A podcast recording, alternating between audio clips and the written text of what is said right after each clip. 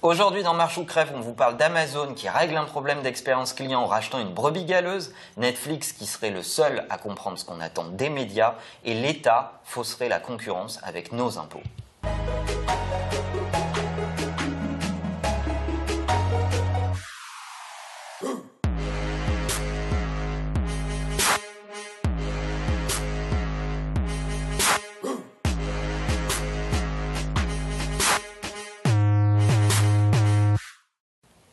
Hello hello, mon nom est Manuel Diaz et bienvenue dans Marche ou Crève épisode 8. Marche ou Crève, la seule émission qui vous parle de la mort du monde dans lequel vous êtes né.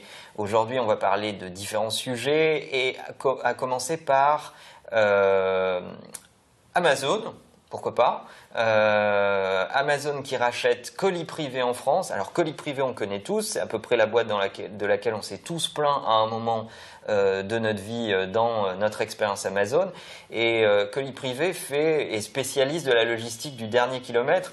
Et ma théorie sur la question est que je pense qu'Amazon n'a pas acheté un élément de valeur dans sa chaîne de distribution ou sa chaîne logistique, mais je pense que Amazon a acheté un élément de valeur dans sa chaîne d'expérience. Parce que le problème, il était précisément à cet endroit.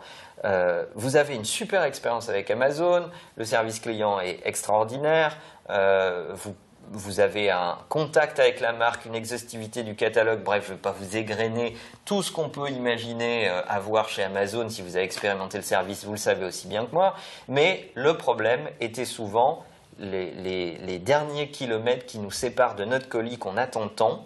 Euh, et, qui, euh, et qui nous ennuient. Et souvent, ces derniers kilomètres étaient confiés, en France en particulier, à colis privés. Et alors là, mais alors là, c'est le torrent de n'importe quoi, le dégueulis de tous les trolls. Allez sur Internet, tapez colis privé, vous allez retrouver tous les clients pas contents euh, qui se plaignent de colis privé, la dernière boîte, euh, qui s'occupe de votre petit colis avant qu'il arrive chez vous. Et euh, je pense que quand Amazon rachète cette boîte-là, vraiment, le signe, c'est pas une histoire de logistique, c'est pas une histoire de euh, j'achète un, acteur de la logistique, mais c'est vraiment j'achète de la cotation client, de la satisfaction client, de l'expérience client. Amazon aurait pu racheter n'importe quelle autre boîte de logistique bien plus grosse, bien plus internationale et, euh, régler son problème dans plusieurs pays à la fois, mais ils l'ont pas fait, ils l'ont réglé en particulier en France en rachetant colis privé parce qu'ils avaient un problème, à mon sens, euh, d'expérience client. En tout cas, c'est comme ça que je l'entends et parce que ce dernier moment-là impacte toute la relation que vous avez avec la marque Amazon. Et je pense que c'est le sens de ce deal.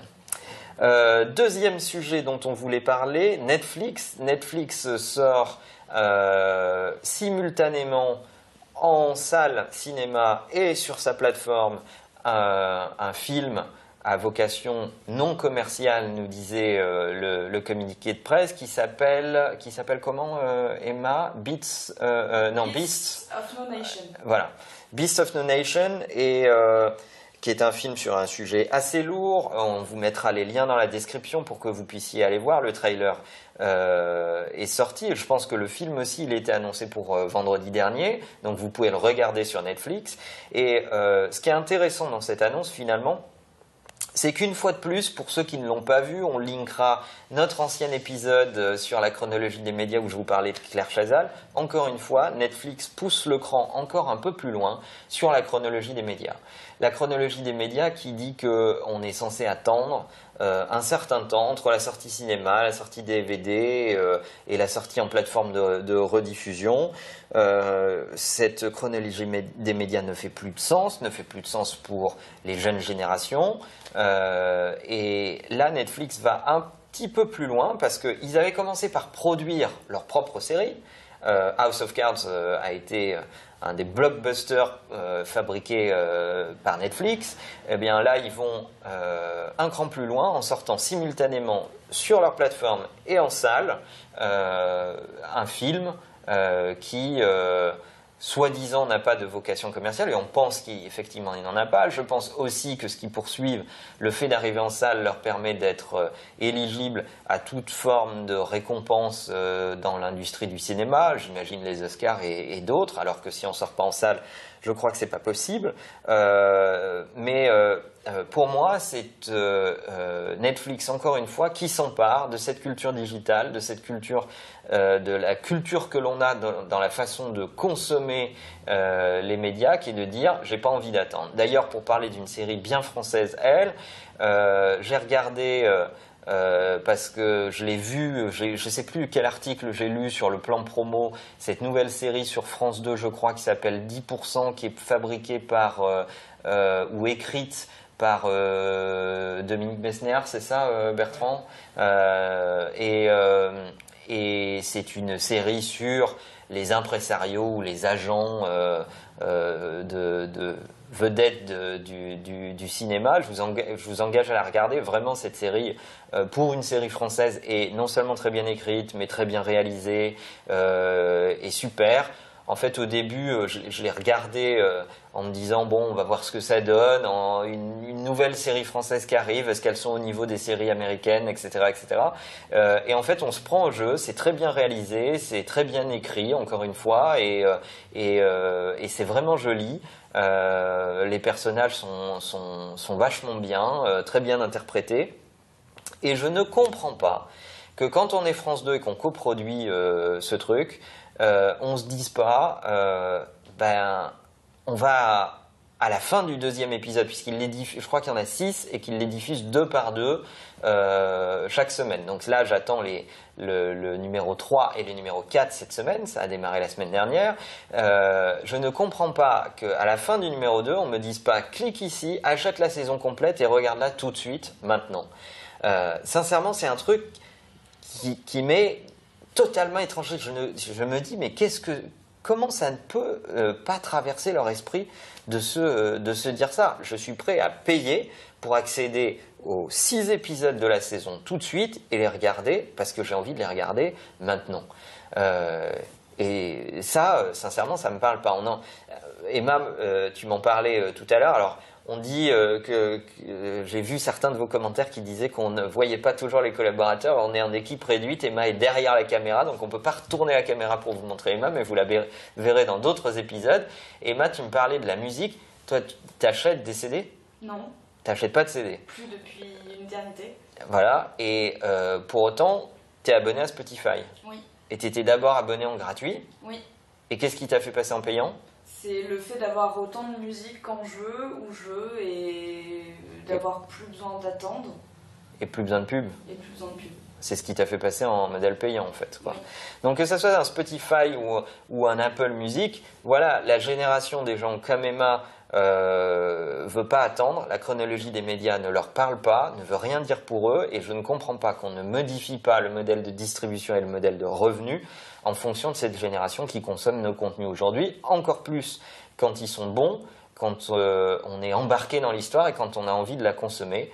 Alors euh, France 2, dommage, euh, et 10%, bravo, parce que cette, cette série est vachement bien, et on espère ne pas avoir à trop attendre pour voir la suite, et surtout, on espère que les chiffres de diffusion ont été extrêmement bons et que vous vous préparez à tourner la saison 2 très bientôt.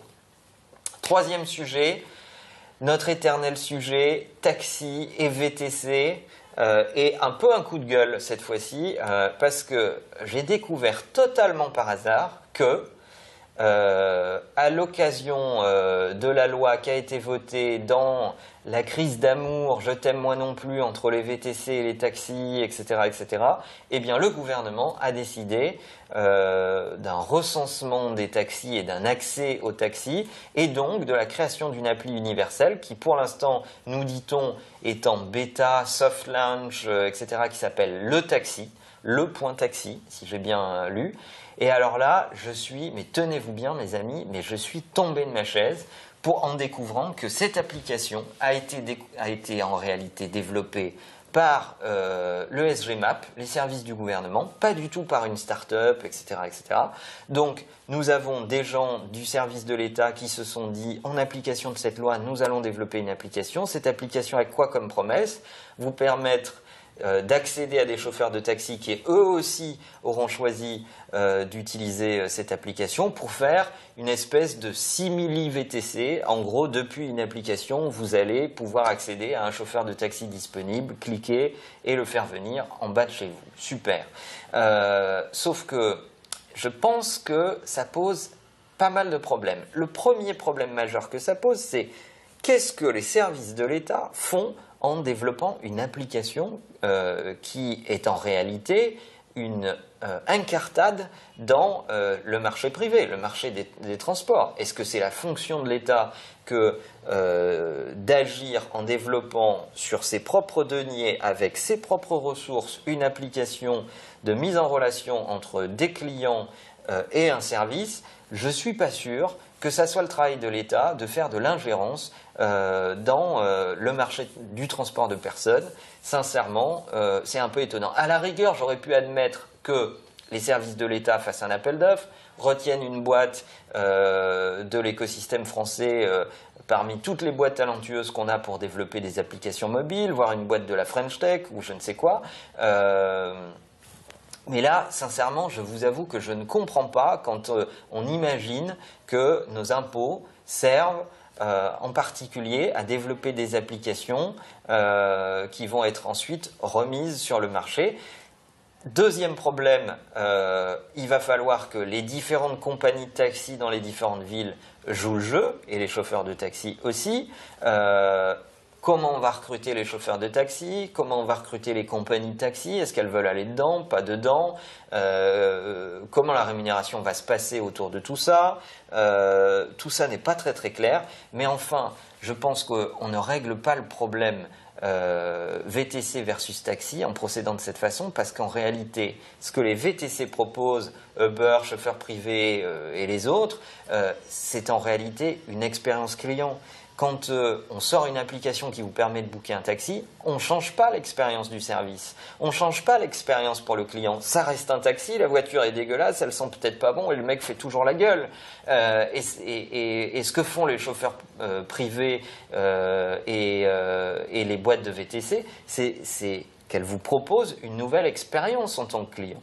Donc déjà, ça, ça me semble le premier problème. Le deuxième problème, c'est que est-ce que les chauffeurs de taxi vont vouloir partager leurs données de géolocalisation et d'encaissement avec les services de l'État? Sincèrement, j'ai un gros doute. Quand on sait qu'il a fallu se battre pour faire en sorte qu'ils acceptent la, carte bleue de temps en temps et qu'ils préfèrent forcément euh, être payés en liquide, euh, et on se doute pourquoi, ben, je ne suis pas sûr que cette application, de ce point de vue, arrive à embarquer les chauffeurs de taxi. Et enfin, euh, troisième, point euh, euh, majeur de mon point de vue, c'est que je pense que les clients ne rétribuent pas, par le download de cette application et l'usage de cette application, les followers. Les clients vont vers les gens qui innovent, vers les gens qui ont eu le courage d'inventer de nouveaux services pour eux. Je ne pense pas que les clients vont vers les numéros 2, les numéros 3, les copycats de services euh, qui leur proposent un service en à peu près correctement euh, ou, euh, ou, des, services un peu dégradés comme ça qui suivent finalement les, vraies personnes qui innovent. Et enfin, dernier point, je crois surtout, encore une fois, que l'expérience client ne sera pas résolue. Pourquoi? Parce que cette application va recruter des chauffeurs de taxi qui sont ou des indépendants ou qui appartiennent à des compagnies. Qu'est-ce qui se passe quand j'ai un problème avec un chauffeur de taxi? Comment je gère la réclamation?